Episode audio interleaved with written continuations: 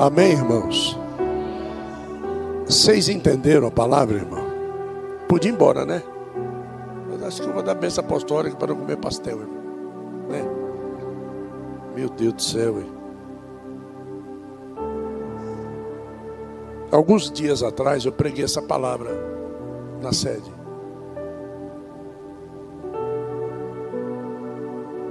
E anota aí, viu? Todo Shabat, numa sinagoga, é a virada do Parashat. Vou repetir. E eu quero que você fale comigo. Diga assim: todo Shabat na sinagoga é a virada do Paraxá.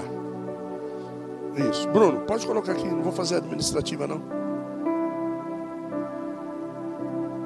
O que é o Paraxá? O Paraxá são sete verdades. O Paraxá são o quê? Sete verdades. Então, quando chega no Shabat, às 16 horas do sábado,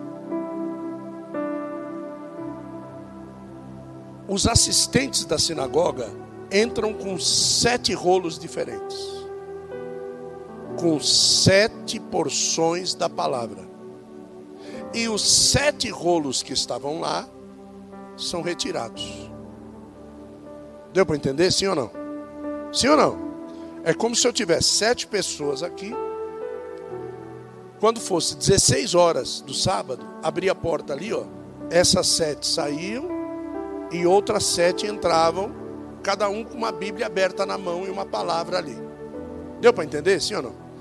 Esse rapaz, ele viveu o paraxá da vida dele. É a mudança da página. Sabe? Sabe a mudança da página? Sabe? Só que quem olha para esse rapaz da mão mirrada não entende que ele é abençoado. Quando eu preguei isso aí, o povo ficou me olhando. Mas como é que um cara de mão mirrada ele é abençoado, né? Como é que um cara com defeito tão feio, uma mão mirrada, né? Uma mão seca, como é que esse cara é abençoado? Ele é abençoado, gente. Pergunta mim, por quê? Porque a lepra não subiu para o braço. A lepra, a lepra secou na mão alguma coisa aconteceu com esse homem que a lepra secou na mão, parou aqui. Só existe sequidão da lepra quando ela cura. Então Jesus, ele não curou o rapaz, o rapaz já estava curado. O que é que Jesus fez com ele então? O que é que vem depois? Jesus virou a página. Jesus só mandou ele esticar a mão, Jesus não mandou curar. É, é, só estica. Ele esticou. Porque curado ele já, ele já estava. Tem muita gente aqui que já recebeu o milagre, só que você não mudou a página. Hoje é dia de mudar a página da tua vida. Muda a página. Muda a página. E, vou dar um exemplo. Você de azul, como é que você chama? Ricardo. Ricardo, põe a mão assim debaixo da, da, da blusa. Isso, aí, aí. Mais, mais, esconde. Isso, assim. Quando Jesus disse para aquele rapaz, estica a mão, a mão dele não esticou aqui na frente. Porque senão Jesus mandava ele esticar o quê? Jesus mandou ele esticar o quê? E se a mão estava escondida, a mão estendeu aonde, Ricardo? A, a mão estendeu aqui embaixo, ó. Aqui, ó escondido. Não foi revelado para ninguém. Não foi mostrado para ninguém. Jesus não precisa envergonhar ninguém. Então ele disse: estica a mão. É, estica a mão. E ele esticou a mão. Se estava escondido, escondido, ficou. Então, a mudança da página, a mudança da página da tua vida, não precisa de cartaz, não precisa de propaganda O que precisa é você começar a viver o que Deus tem de novo para você. Deu para vocês entenderem, sim ou não? Hoje tem mudança do para-chato na tua vida. Tá bom? Hoje tem mudança. Vamos lá. Aplauda Jesus.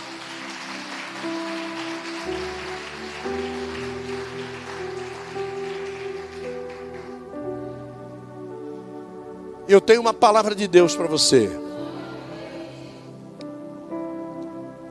Parece que é difícil, mas você vai entender. Eu prometo você que você vai entender. Prometo, prometo você. Tá? Abra a sua Bíblia no livro de Levítico.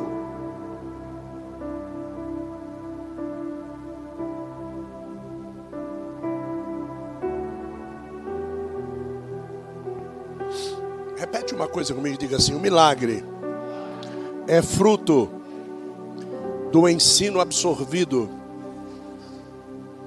Diga assim: ninguém recebe milagre sem ter absorvido a palavra. Diga: todo milagre sem absorção da palavra é temporâneo. Tá bom? Então, aprenda a palavra. Se você não aprender a palavra, o que eu vou dizer para você é: você vai viver altos e baixos. Milagre, de repente está lá embaixo. Milagre, de repente está lá embaixo. E a nossa vida não foi feita para isso. Tá bom? Mas eu vou mostrar a origem de tudo isso aí. Levítico 25. Levítico 25. Nós vamos ao verso 29.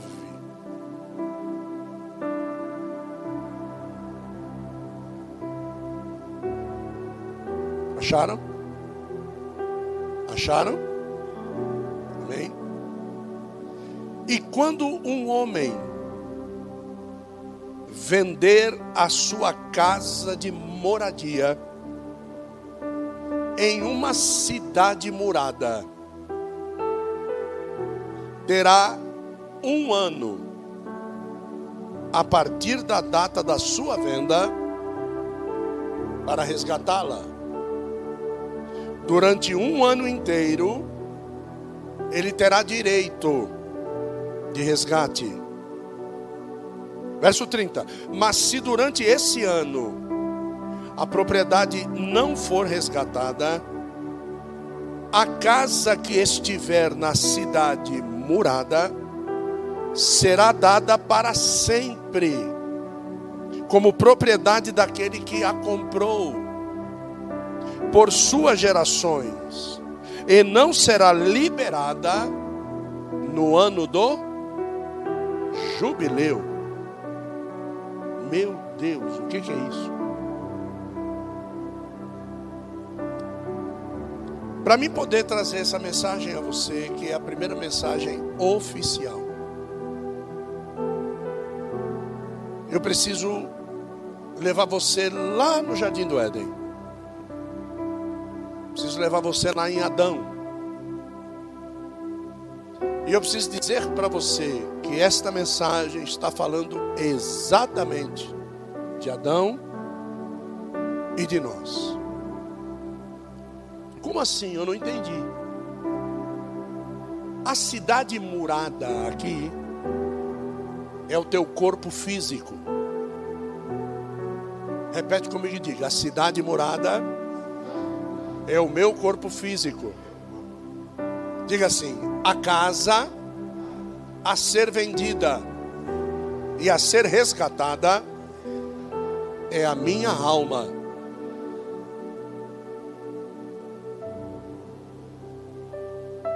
Diga: o dono da alma é Deus, e o comprador é Satanás. Então agora eu vou explicar para você que Adão vendeu a minha alma e a sua alma para Satanás. E esta venda não tinha autorização do dono. O dono não autorizou a venda. E juntamente com a alma, ele vendeu também a nossa idoneidade. Ele vendeu também o nosso caráter. Ele vendeu tudo o que é a expressão fidedigna da imagem e da semelhança de Deus. Então, quando Adão, não suportando agora o seu novo dono, ele sai da presença de Deus e sai da cidade morada, que era morada e passou a ser murada. A cidade morada era Éden, e a cidade murada, ela se tornou muro, porque agora Adão não podia voltar. A condição principal do que nós estamos vendo aqui é que Jesus, ele nos traz algo fantástico sobre isso. Um dia Jesus vai visitar uma sinagoga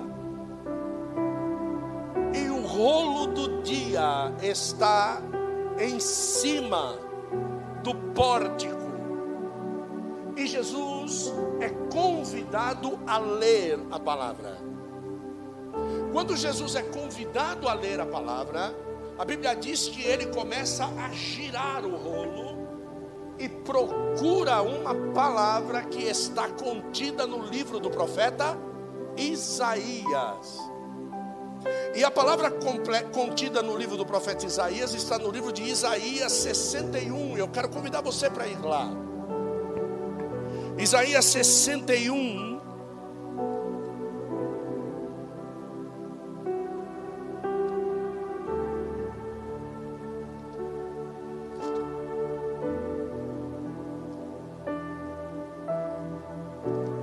Sessenta e um, verso de número um, tantos quantos acharam, diga amém. Diz assim: O Espírito do Senhor é sobre mim, porque o Senhor Jeová me ungiu para proclamar o que? As boas novas a quem? Aos aflitos, e enviou-me a restaurar os quebrantados de coração e a proclamar a liberdade aos cativos e a abertura de prisão aos prisioneiros. Agora veja o verso 2. E a pregoar o ano, o que? Aceitável do que? Do Senhor Jeová. E Jesus parou aí a leitura. Preste atenção no que eu estou dizendo. Jesus parou aqui a leitura. Agora, por que é que ele não leu até o fim? Porque o fim é o que ele vai fazer quando ele voltar. E o fim era para aqueles judeus que estavam ouvindo a ele que não iriam aceitá-lo como Messias. Então ele parou aí. O que Deus está querendo dizer a vocês é que aqui para Santo André, o Senhor está trazendo aqui agora um caminho de luz. Eu não conheço as igrejas de Santo André. Aliás, nasci, posso dizer ministerialmente, numa das igrejas aqui de Santo André. Na Vila Alzira, Assembleia de Deus Vila Alzira, pastor Antônio Campassi. Fui levado ao ministério na igreja de Vila Lutécia do pastor Davino Oliveira. Então eu conheço duas igrejas aqui em Santo André. As outras eu não quero nem citar.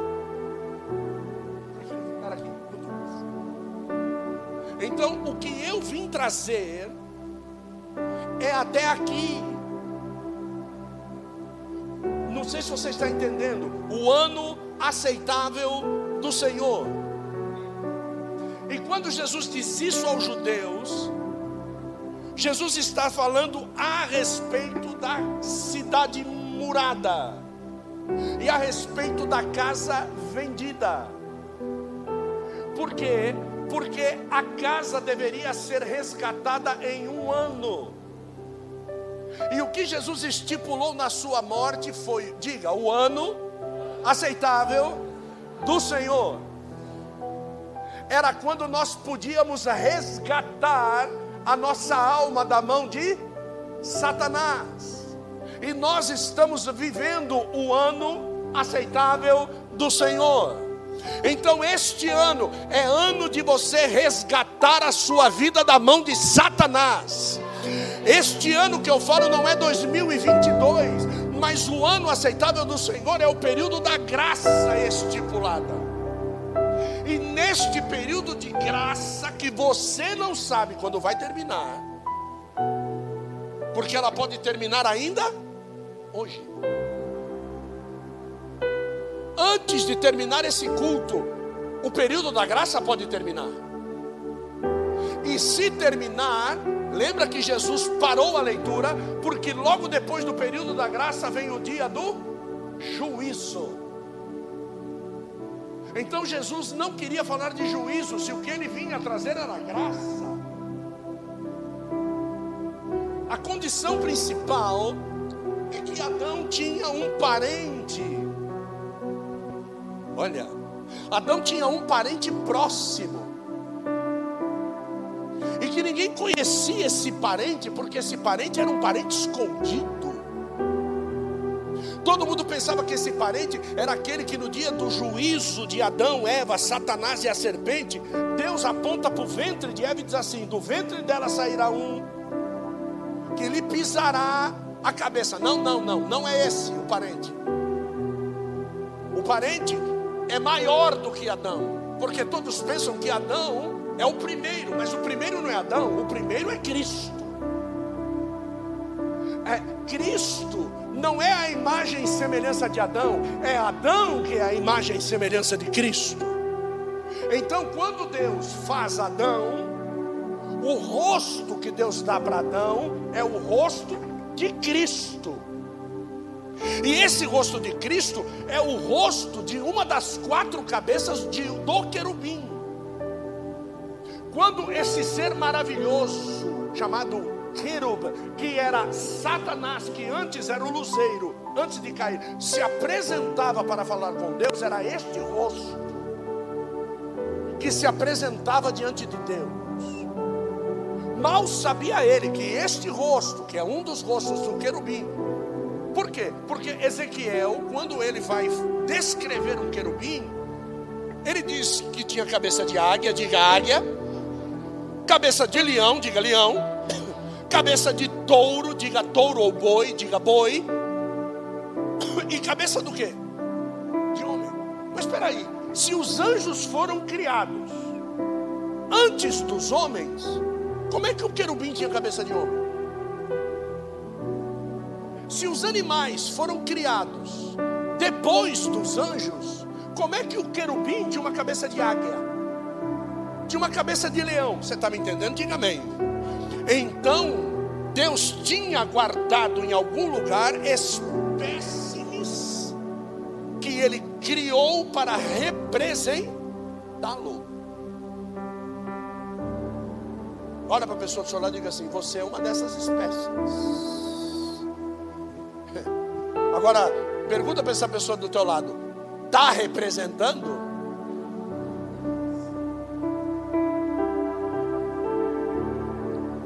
Diga assim, não fica triste não. Diga assim, afinal de contas, é o ano aceitável do Senhor. Diga assim, ainda dá tempo. Diga, de representá-lo bem. Então, nós nos achamos numa sinuca de bico. Qual é a sinuca de bico? Que agora eu tenho uma casa que foi vendida sem o meu consentimento e eu preciso resgatar essa casa, mas eu não sei até quando é que eu posso resgatar essa Você deve conhecer muitas pessoas que a casa chamada alma está na mão de Satanás, sim ou não? Só que essas pessoas estão achando que eles podem fazer o que querem, mas o dono da alma não é ela, o dono da alma é quem? É Deus. Então, você precisa decidir-se. Primeira coisa, nós já vimos aqui que a primazia de Cristo é o ensino. Tem coisas aqui que eu estou falando para você que alguns de vocês nunca ouviram.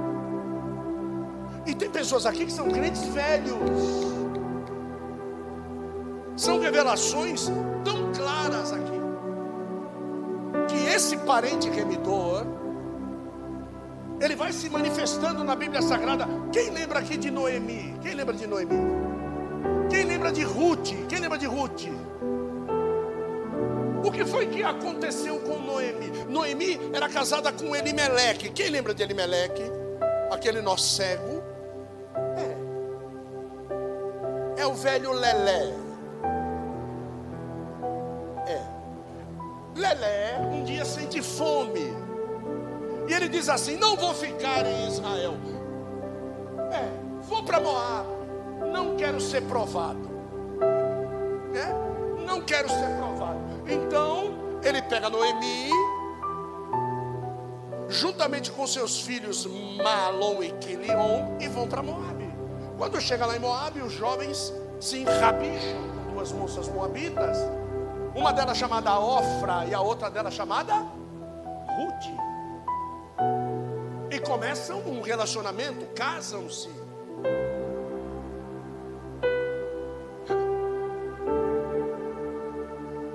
Todo relacionamento tem duas vias. Uma via de fornecimento de informações e uma via de aprendizado. Todos concordam comigo? Diga amém. Ofra não quis aprender nada, mas Noemi conseguiu ensinar para Ruth muitas coisas que mudaram a sua história. Diga assim: ensino novamente. morre Malom, morre Quilion, morre Elimelech, e só sobram Ofra, Ruth e quem mais? Noemi.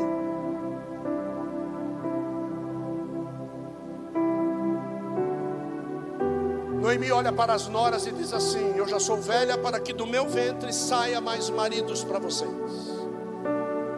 Arrumem a sua trouxa, voltem para a sua terra, porque eu tentarei voltar para Israel e ser escrava lá de qualquer família, ser uma empregada de qualquer família, porque o meu marido vendeu tudo o que era nosso. Ofra diz: boa ideia, estou voltando.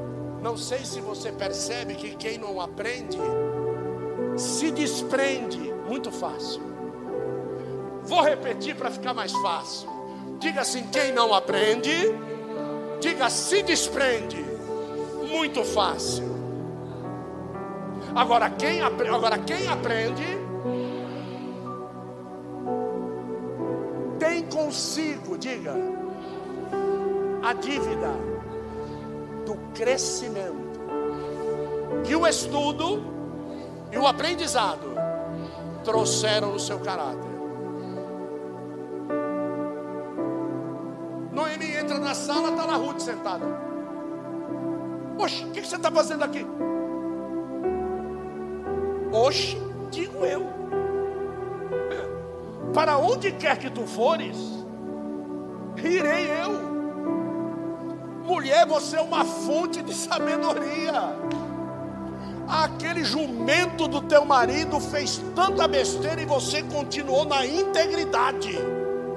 Aquele jumento do teu marido morreu e você continua servindo ao teu Deus. E tem mais, viu? Aonde quer que tu fores, eu irei, e o teu Deus será o meu Deus.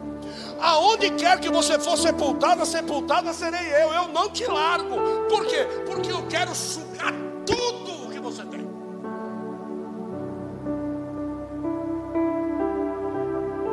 Quando você se encontra com alguém que tem uma sabedoria maior do que a sua, burro é você de não grudar nessa pessoa.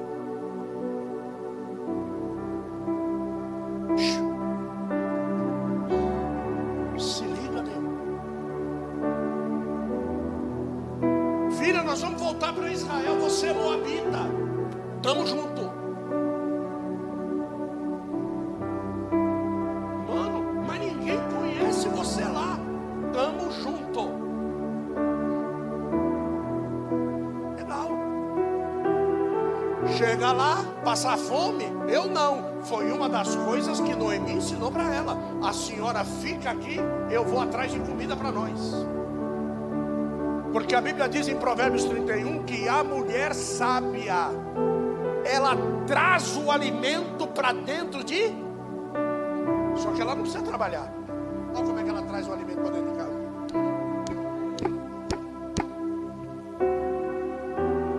Mulher sábia não fica com muito cococó, muita pintura, muito vestidinho. Mulher sábia vai pro joelho.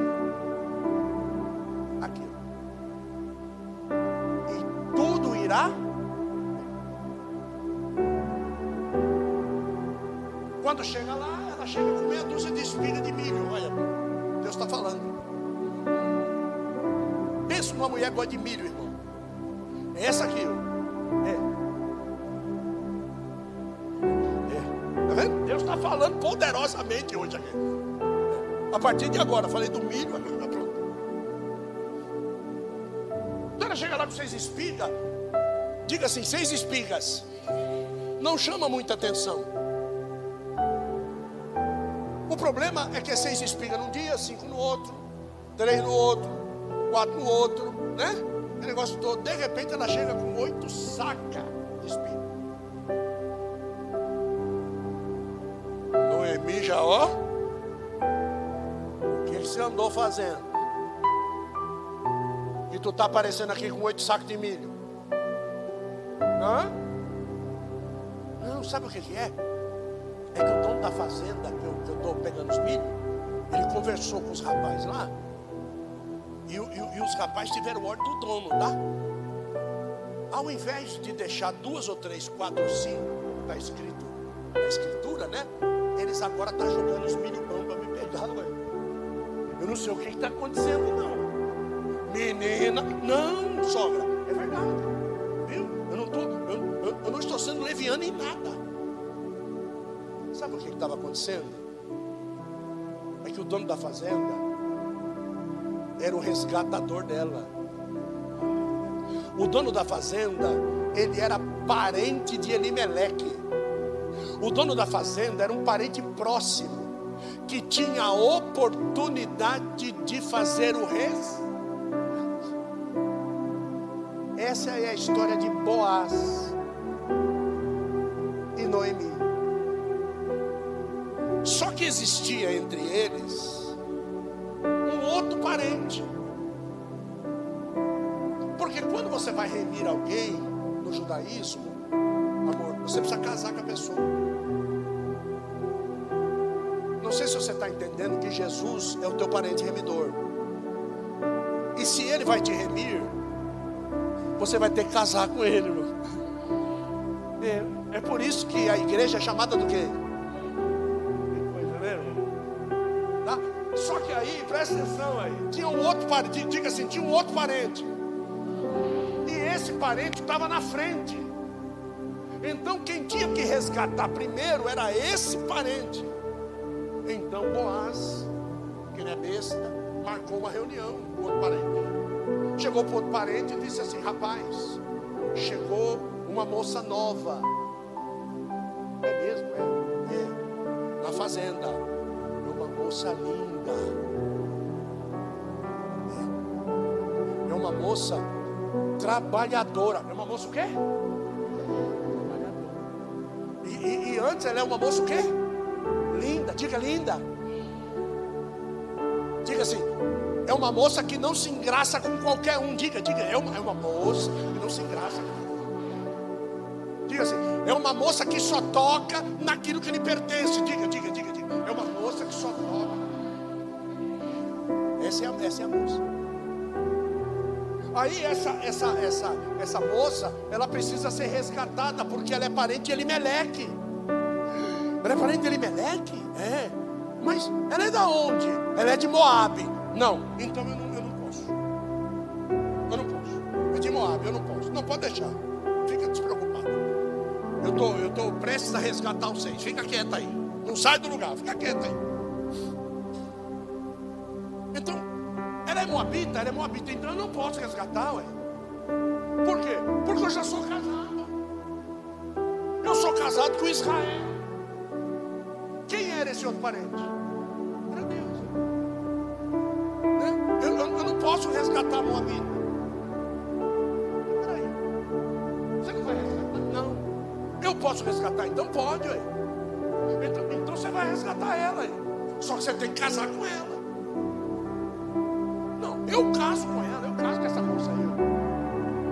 Ela é moabita, ela é moabita. Eu caso com ela. Não, mas isso daí tem que estar. Tem que estar amparado pela palavra. Senão você não pode casar. Não, mas, mas eu me lembro de uma história. Eu me lembro de uma história que Abraão estava sentado na porta da tenda. Estava sentado na porta da tenda, Jeová desceu para conversar com ele. E três varões chegaram lá. Chegou o ancião de dias, chegou o verbo, e chegou o Espírito de Hashem, chegou o Espírito Santo. E, e, e, Abraão ficou tão feliz com a presença dos três que ele gritou: Ô oh, Sara, espreme aí três medidas de farinha. Tá bom, velho, vou espremer. Para que que é?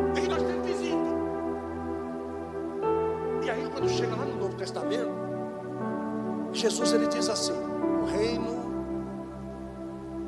dos céus é como uma mulher que espremendo três medidas de farinha juntou tudo até que tudo fosse leve. Jesus estava falando de Sara nesse dia. Como os três foram lá, olha só. Deus ama Israel. Repete comigo, diga: Deus ama Israel. Diga: Jesus ama a igreja. Diga assim: o Espírito Santo ama as nações. Então vai ter um dia que o reino dos céus unir-se-á com o reino de Deus e as três medidas vão. Israel, a noiva, e as nações. Em cima dessa palavra de Abraão, ele achou lugar para casar-se com a Moabita.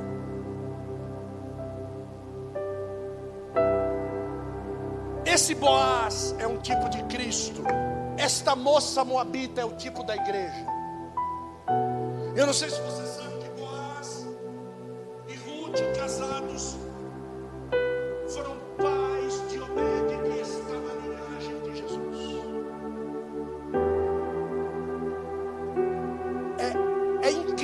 quando nós achamos graça no nosso caminhar, no nosso caminho. Hoje é uma noite que Deus está derramando graça diante dos seus pés. Para que você, independente da situação que você esteja vivendo, independente da preocupação que o teu coração tem, independente do tipo de pecado que você tem cometido, independente o que Deus está dizendo para você é: eu quero resgatar você nessa noite. Eu quero trazer você de volta para o meu convívio nessa noite. Eu quero, eu, eu, eu quero limpar a tua história. Eu não sei se vocês lembram da prostituta chamada Raabe.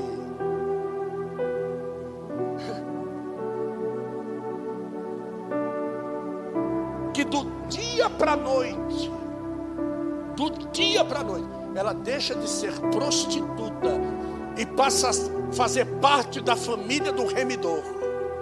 Do dia para a noite. Uma atitude é o que Deus está cobrando de você, uma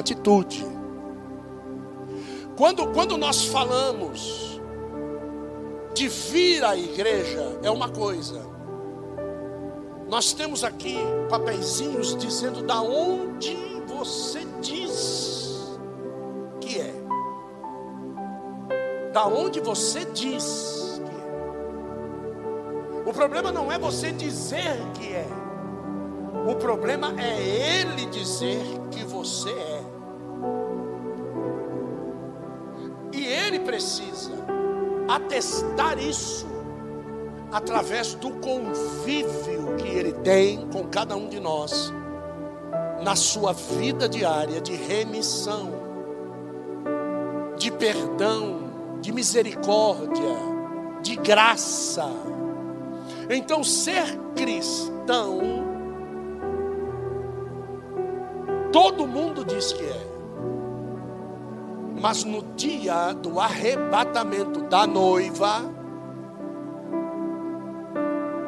no meio da igreja, alguns serão tirados e outros serão deixados. Então existe alguma coisa que é preciso você fazer. Para que quando chegue no final, você ouça ao que vencer. Aí você diz: Glória a Deus, eu venci. Porque se no final todos vencessem, não haveria necessidade dele dizer ao que vencer. Então, este ano aceitável do Senhor, que Jesus está dizendo, vence no dia do arrebatamento da igreja. É o tempo do resgate da sua alma da mão de Satanás.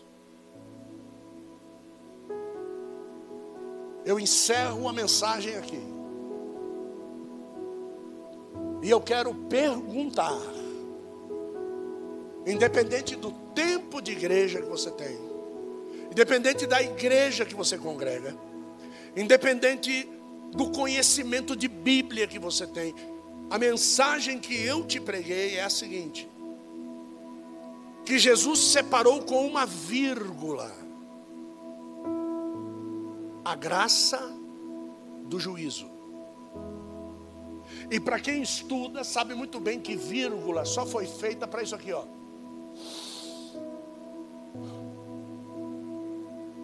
Toda vírgula num texto é só para a gente fazer o quê? Pegar fogo para continuar. E geralmente a vírgula é colocada quando você precisa dar ênfase ao texto que vai vir e você precisa encher o pulmão para falar com veemência a respeito do assunto que vai vir.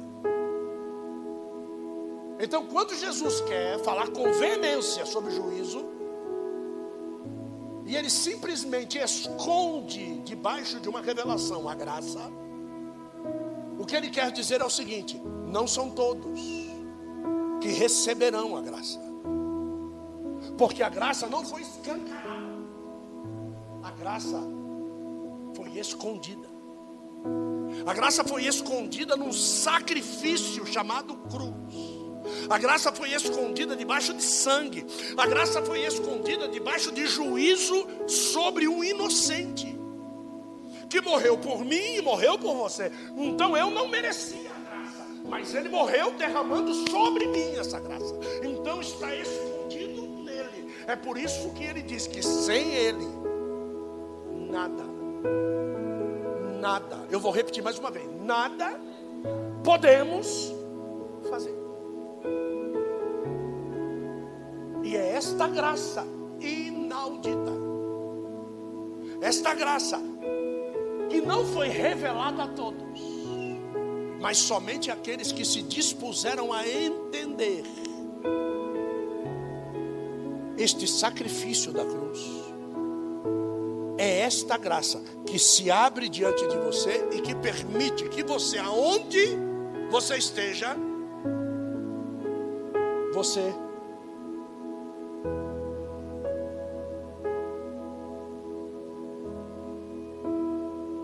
Agora você entende porque Deus tocou no Alain para ele pregar o que ele pregou. Isso é graça.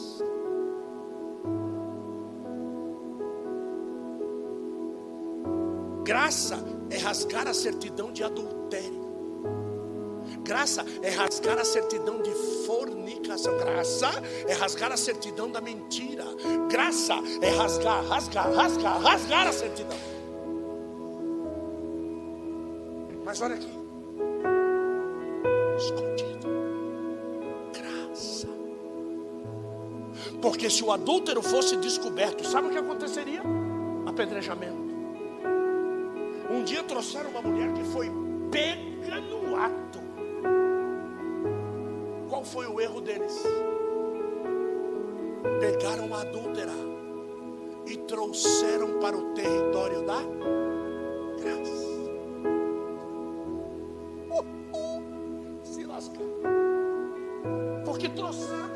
Da graça. Se ela tivesse ficado lá, ela teria sido o quê? Apedrejada. Mas trouxeram ela para dentro da e Jesus disse que hoje se abriu diante de você o território da.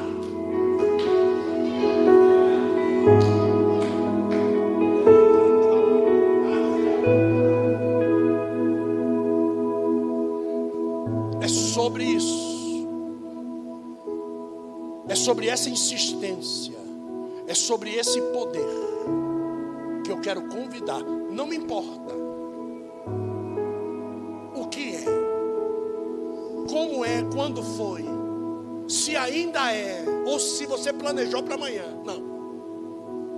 O que importa é que é pela graça que nós somos salvos. Então eu quero te convidar. Você que precisa, vem para a graça.